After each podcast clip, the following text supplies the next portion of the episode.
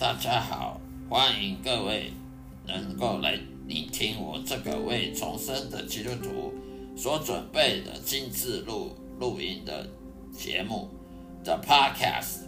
我将以中文圣经内的经文做导读，其中的知识与智慧，并且呢配合我个人的亲身经历与上帝相处的经历所做的生命见证呢。呈现给各位，谢谢指教。希望大家能够天天收听我的节目。愿上帝祝福你，再会。我这个 podcast 是基督徒人生经历信仰见证的 podcast，基督徒人生经历信仰见证的 podcast，也就是在耶稣基督门徒训练 podcast 频道中的的节目。让我的声音好好的，让大家能够放松心情，去享受圣经知识与智慧所带来的启蒙，也让我将圣经带入各位生活中的对话。我提供了许多实用的方法来实现各位基督徒应该有的信念与信心，并激励你走上走向深刻而积极的。信仰之路的道路上，希望呢大家能够得到很多益处。欢迎收听每一天的播出，愿上帝祝福各位，再会。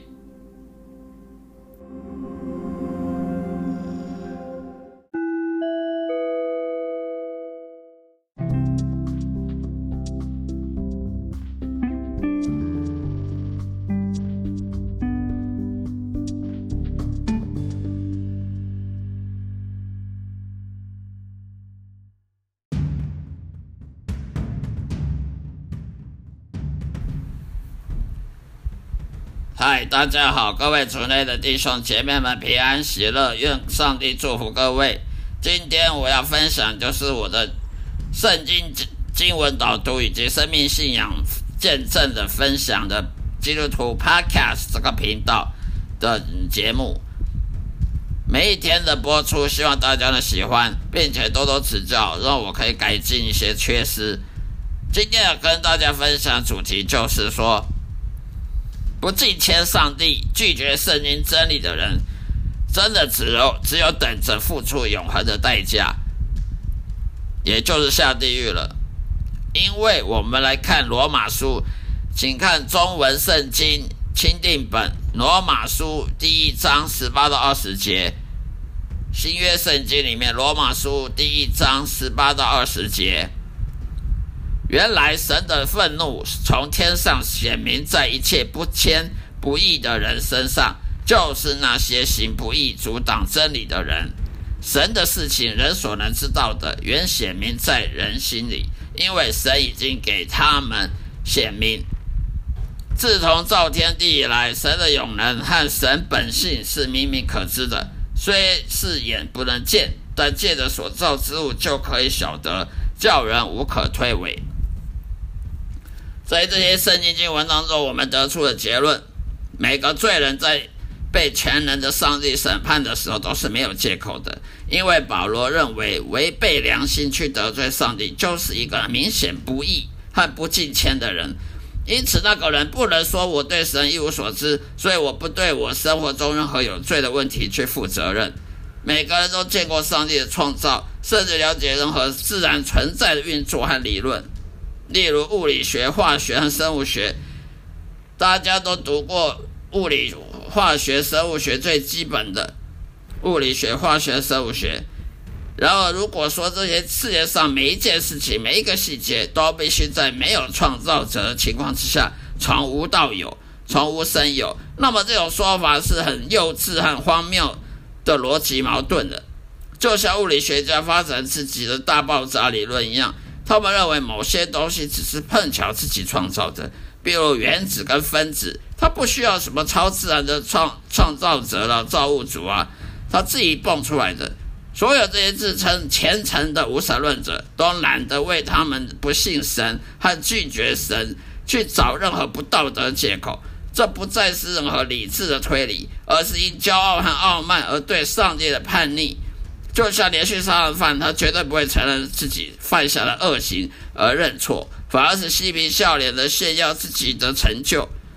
每个罪人在他一生当中都有很多机会，在发现自然法则和科学中去寻求真神和他的公义。此外，我们自出生以来都有被神赋予良心、有道德律的本能的头脑，因为上帝赋予每个人去做正确的事情，并且去寻求上帝的选择。然而，罪人每次都傲慢的视而不见。自从人有自由意志去做正确事情或做出坏事，他总是对他决定的后果负有义务去承担的。他自出生以来就是一个思想自由的人，这也是上帝的恩赐下每个人在每天都会使用到的。所以他不能找借口说，呃，他也是因为身不由己而犯罪。因此，人类知道必须有创造万物的创造者，但他们选择不服侍及不荣耀上帝，反而是去荣耀他们自己，赞美他们自己的知识和成就。所以，上帝让他们放任他们自己的欲望。罪人通过拒绝神而犯下了拜偶像的方式去反叛上帝。不断的包容自己，日夜增加他们自己的罪行。今天的科学家们也正试图的通过再生动物的 DNA 和基因，甚至试图去复制繁殖动物，并且改造不同种类的细胞，来模仿上帝创造万物的能力。他们胆敢挑战神，却还执意说不相信神的存在。所以难怪人们会在死后毫无借口的就被判了下地狱。因为在为时已晚之前不悔改，是罪人们虚张声势的选择。我们也常常在一生当中看到这种世上种种不公不义及邪恶的凶杀命案及天灾。这种情况下，我们本来就有充足时间去有责任的去寻求真理，去寻求上帝的真理神真神上帝。没有人会有任何借口逃避责任的。好了，今天说到这里，希望大家能喜欢。愿上帝祝福各位，再会。